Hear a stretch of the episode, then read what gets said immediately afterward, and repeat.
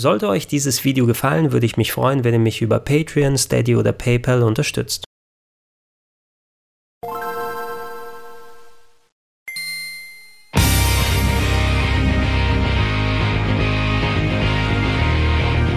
Schönen guten Tag und herzlich willkommen auf rpgheaven.de zu Gregor testet Is 9 Monstrum Nox. Das, das kann ich glaube ich schon mal vorab sagen, bisher beste Spiel 2021.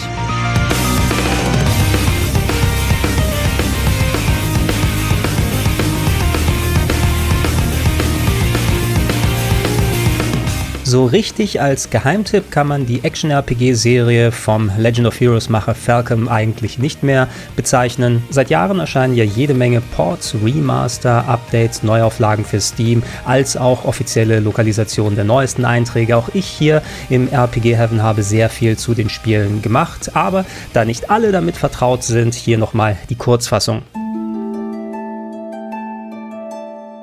Grundsätzlich kann man die E-Spiele wie folgt zusammenfassen. Sie sind relativ nah dran an Legend of Zelda, legen aber den Fokus nicht auf Dungeon, Design und Rätseln, sondern gehen mehr auf Action und Storytelling.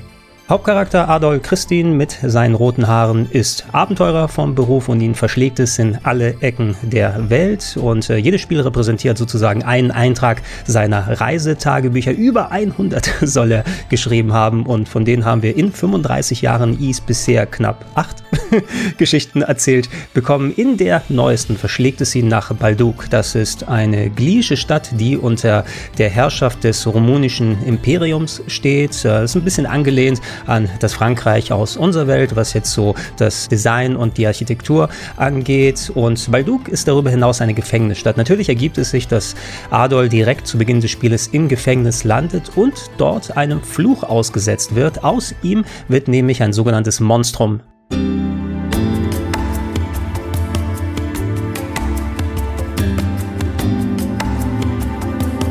Trotz des etwas furchteinflößenden Namen versteckt sich hinter dem Begriff eigentlich so eine Art Superheldenidentität. Als Monstrum hat man übermenschliche Fähigkeiten, kann beispielsweise Wände hochlaufen, durch die Luft gleiten, unter dem Boden durch Gatter durchgehen und äh, verändert darüber hinaus auch sein Aussehen. In der Öffentlichkeit sind die Monstren geächtet, werden natürlich vom Gesetz gejagt, aber eigentlich tun sie fast nur Gutes. Das Dasein als Monstrum hat aber auch noch ein paar richtige Nachteile. Es liegt nämlich ein Fluch auf ihnen, der sie daran hindert, die Stadt zu verlassen. Überall sind Barrieren aufgebaut, die erst nach und nach aufgelöst werden, indem man Monster bekämpft, die aus dem sogenannten Grimwald Nox kommen. Das ist so eine Art Paralleldimension, die von normalen Menschen nicht gesehen werden kann, in die man aber als Monstrum einsteigen kann und dort schier unendliche Monsterhorden bekämpfen darf. Nach bestimmten Gegnern werden dann neue Bereiche der Stadt freigeschaltet und im Laufe des Spieles funktioniert es dann eben so, dass man nicht nur nach und nach die Monsterhorden aus dem Grimwald Nox bekämpft, sondern auch versucht, hinter das Geheimnis der Monstern zu kommen und im besten Fall einen Weg zu finden, die Stadt wieder zu verlassen. Spielerisch bedeutet das, dass man mit Adol und seinen Kollegen in Echtzeit in der Stadt unterwegs ist, dort natürlich die Monster bekämpft, mit Leuten redet, viele versteckte Sachen finden kann, natürlich der Story folgt, aber auch sehr, sehr viele Sidequests lösen kann. Und ganz ehrlich, da hatte ich in den ersten Stunden ein paar Bedenken, ob das denn so funktioniert. Denn eigentlich stehen die E-Spiele immer für sehr breite und variable Gebiete. Beispielsweise Is 8 hatte eine komplette Insel, die erkundet werden konnte. Und würde das jetzt so funktionieren, wenn wenn man nur auf eine Stadt eingeschränkt ist in East 9. Das hat sich nach ein paar Stunden zum Glück in Wohlgefallen aufgelöst, denn auch wenn die Stadt zu Beginn noch etwas klein wirkt, vor allem durch die vielen Barrieren, die aufgebaut sind, wenn er die nach und nach abbaut, dann merkt ihr, dass doch einiges an sehr unterschiedlichen Stadtteilen in Balduk ist. Da sind auch sehr viele Höhenunterschiede. Das bedeutet, ihr könnt manche Gebäude bis ganz nach oben hochlaufen als Monstrum und dann von oben überblicken. Dann stellt sich fast schon so ein Gefühl wie bei einem Sandbox-Spiel Marke Batman Arkham Asylum oder einem der Assassin's Creed Spiele ein. Das Einzige, was ich sagen würde, ist, dass äh, die Stadt mir gerne hätte noch ein bisschen mehr populiert sein können, also dass da mehr Menschen einfach herumlaufen. Das ist schon ein Unterschied, wenn du beispielsweise von einem Yakuza kommst und dadurch Menschenmassen durchdrängst und hier eine Handvoll Leute unten rumlaufen. Aber mein initialer Eindruck nach den ersten Trailern, wo ich dachte, oh, das sieht aber relativ tot und leer aus, das bestätigt sich nicht unbedingt, muss man sich aber erstmal dran gewöhnen.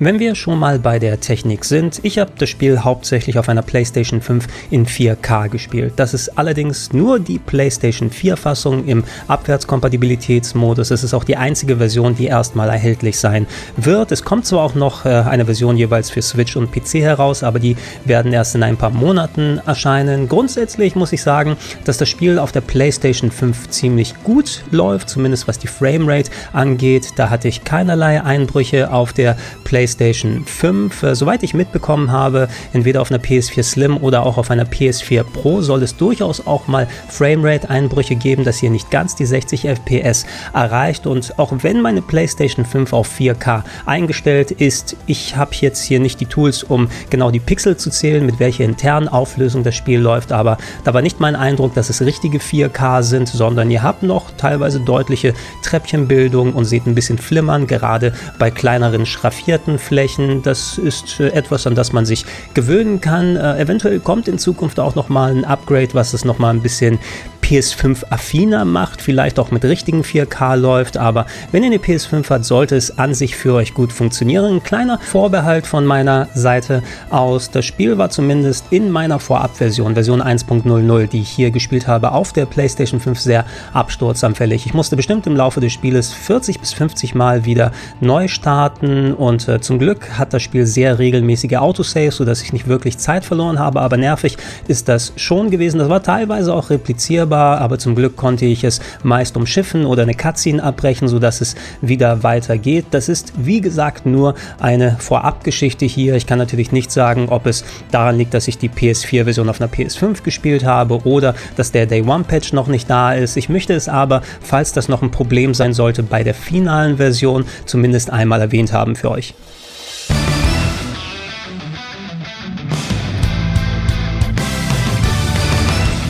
Gehen wir zum Kampfsystem und da funktioniert IS 9 grundsätzlich fast genauso wie IS 8 und auch IS 7, wie es vorher gewesen ist. Das heißt, ihr seid nicht nur mit Adol unterwegs, sondern je nachdem, welche Leute ihr in eure Party einverleibt, das sind hier natürlich hauptsächlich die Mods drin, mit denen ihr zusammenkommt. Die haben jeweils eigene Angriffsmuster. Ihr habt eine Taste, wo ihr jederzeit bei der Dreierparty, die ihr habt, zwischen den Charakteren wechseln kann, was auch nötig ist, denn jeder Charakter gibt eine bestimmte Art von Angriffsschaden aus, mit der bestimmte Gegner besser attackierbar sind. Das ist an der Farbe der Hitpoints dann zu sehen, wenn ihr sie angreift. Und äh, genau wie bei Is 8 kommt da eine sehr schöne Dynamik äh, zustande. Das heißt also, ihr guckt, okay, der Gegner ist die Klasse. Das heißt, schnell mit Druck auf die Kreistaste zu dem Charakter wechseln. Der hat dann da seine Angriffsmuster. Die Special Moves, die frei belegbar sind, sind durch die R1-Taste aktivierbar. Balken werden aufgebaut. Es gibt äh, Super Specials, die man zuschalten kann. Und das muss man sich erstmal auch wieder wieder ein bisschen drauf schaffen in den ersten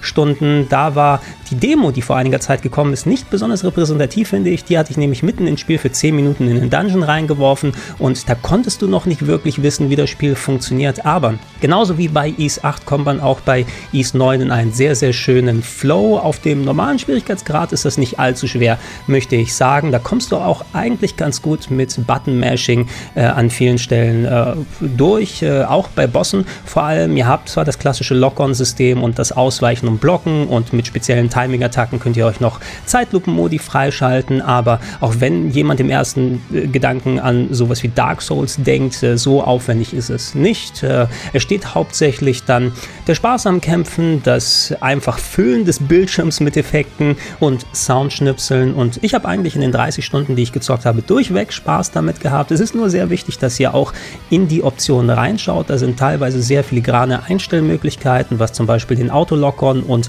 das Verhalten der Kamera eingeht. Und das ist ziemlich wichtig dafür, dass man möglicherweise Frust vermeidet beim Kämpfen. Es soll ja der Spaß im Vordergrund stehen. Auch hier ein kleiner Hinweis in der Vorabversion ist äh, die Einstellung für das Invertieren und Nicht-Invertieren der vertikalen Kamera falsch rum. Wenn da also normal steht, ist da die invertierte Kamera eingestellt. Nicht, dass ihr euch wundert und auf einmal sagt, hm, es kommt mir aber ein bisschen komisch vor.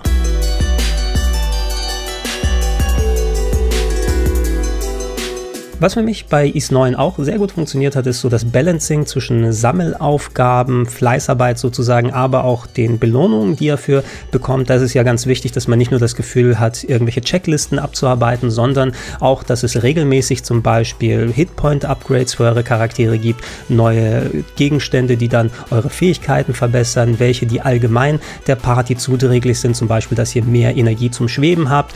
Und äh, da hält sich East 9 wirklich die Waage, finde ich. Also durch das Lösen von Sidequests, durch das Sammeln von Federn, die in der Stadt versteckt sind. Da gibt es Graffitis, die entdeckt werden können. Ihr kriegt immer regelmäßig entweder was, was euren Charakteren dann zuträglich ist. Ihr kriegt Items, die equipped werden können. Ihr könnt Waffenverbesserungen aufnehmen. Und da gibt es so einen schönen Flow eben mit, ähm, ich mache diese Aufgabe, kann aber gleich was Kleines für mich mitnehmen. Und äh, das ist auch was, was mich an der Stange gehalten hat. Da sind andere Spiele weitaus schlechter balanciert als East 9. Die Storyline nimmt natürlich mittlerweile bei Ease einen ziemlich großen Fokus ein und hier ist es auch analog zu Ease 8. Seit einigen Jahren zieht ja der Story-Anteil an. Das heißt, es gibt ausufernde Cutscenes, die natürlich dann auch äh, schön hier englisch lokalisiert wurden. Da habe ich eigentlich nichts viel dran auszusetzen an der englischen Sprachausgabe als auch an den Texten. Aber ihr könnt natürlich auch Japanisch für die Sprachausgabe auswählen, wenn ihr Bock drauf habt. Ansonsten waren hier nur französische Texte vorhanden. Die haben mir nicht persönlich so viel gebracht. Äh, grundsätzlich hat mir die Story Spaß Spaß gemacht. Äh, ich hatte Fun, der zu folgen. Sie hat sogar ein paar ziemlich gute Wendungen, muss ich sagen, gerade für ein Ease-Spiel, die ich nicht so erwartet habe und die durchaus auch emotionales Gewicht hatten. Ich hatte darüber hinaus auch ziemlich Spaß daran zu versuchen, zu raten, wer eigentlich jetzt ein Monstrum ist oder nicht. Ich habe ja schon erwähnt, das ist ja so ein bisschen was wie Superhelden-Identitäten und da versuchen an den Charakterporträts zu sehen, okay, sieht diese Person ähnlich wie die andere aus? Könnte sie das sein? Gibt es da einen Reveal? Ich hatte vorher gedacht eigentlich, dass ich zu 100% richtig liege, habe aber im Endeffekt nur ein Monstrum vorab beraten und das war für mich zumindest auch eine Quelle des Spaßes.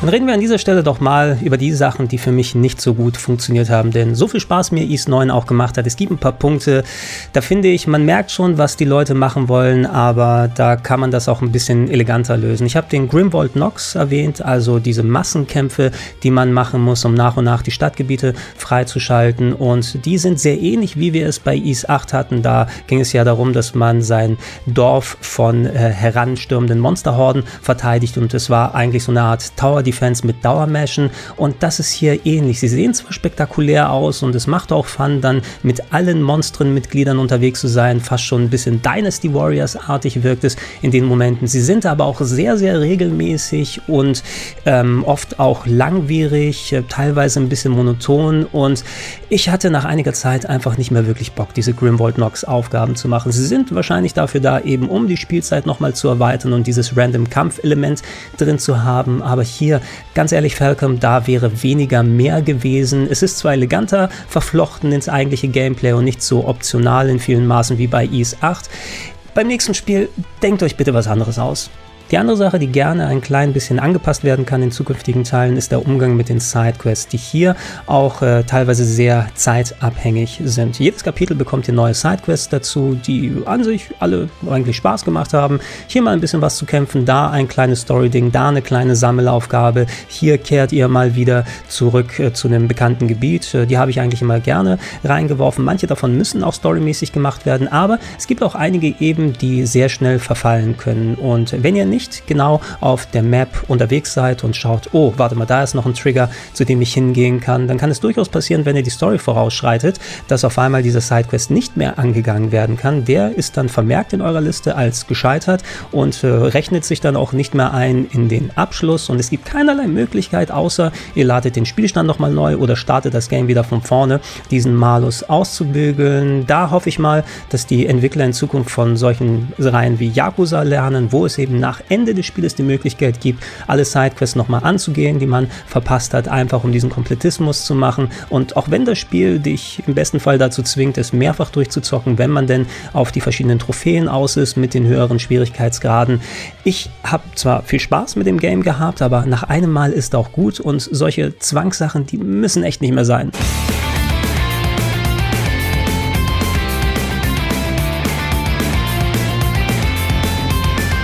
Ansonsten aber insgesamt war East 9 Monstrum Nox trotz meiner Vorbehalte ein Game, was mich richtig in seinen Bann gezogen hat und wie gesagt auch trotz der kleinen Problemchen hier und da ein Spiel, was ich eigentlich uneingeschränkt für Action-RPG-Fans mit Anime-Fable empfehlen würde. Ist es besser als Ease 8? Hm, bisschen schwierig. Ich mag das Insel-Setting sehr gerne bei Ease 8, aber rein was das Gameplay und die Abwechslung angeht und vor allem auch das Storytelling, ähm, da hat man schon äh, viele Erfahrungswerte mitgenommen, die in Ease 9 nochmal ein bisschen verbessert eingebaut wurden. Und äh, ich würde sagen, mir gefällt das Setting bei Teil 8 insgesamt besser, aber East 9 ist insgesamt das bessere Spiel. Wie sich das nun mit den anderen Ports äußert, Switch- und PC-Versionen, die hatten ja gemischte Ergebnisse bei Ease 8 gehabt, also können wir ein bisschen gespannt darauf sein, wie es sich in ein paar Monaten verhält, wenn sie mal rauskommen. Falls ich die Gelegenheit haben sollte, da mal reinzuschauen und euch ein Update zu geben, mache ich das gerne. Ansonsten, wie gesagt, das, was ihr hier gesehen habt, war hauptsächlich die PS4-Version auf PS5 mit 4K und sollte das mit der Absturzanfälligkeit nicht im finalen Spiel drin sein, kann man eigentlich sagen, dass es die bis jetzt zumindest ideale äh, Art, das Game zu zu zocken. Das sollte es erstmal gewesen sein. Wenn ihr noch konkrete Fragen habt, da gibt es bestimmt den einen oder anderen Punkt, den ich nochmal ausführlicher erläutern kann, dann schreibt es in die Comments mit rein und ich schaue, ob es auch beantwortbar ist. Ansonsten, ey, bleibt hier auf dem RPG Heaven. Ich hoffe, im Jahr 2021, wenn jetzt langsam der Videogame-Reigen wieder einsteigt, wieder auch ein bisschen aktiver sein zu können. Wir haben kürzlich auch noch einiges über Resident Evil Village hier beispielsweise gemacht und da steht ja noch einiges an. Und äh, ja, das findet ihr hier auf rpgheaven.de. Wenn es passt, gibt es Podcasts Podcast-Version auf plauschangriff.de. Und falls ihr es noch nicht macht und den Kanal hier gerne unterstützen wollt, dann äh, könnt ihr gerne auf patreon.com slash rpgheaven oder steadyhq.com slash rpgheaven vorbeischauen und da mich supporten. Ansonsten gerne aber auch direkt über paypal.me slash Vielen Dank und tschüss.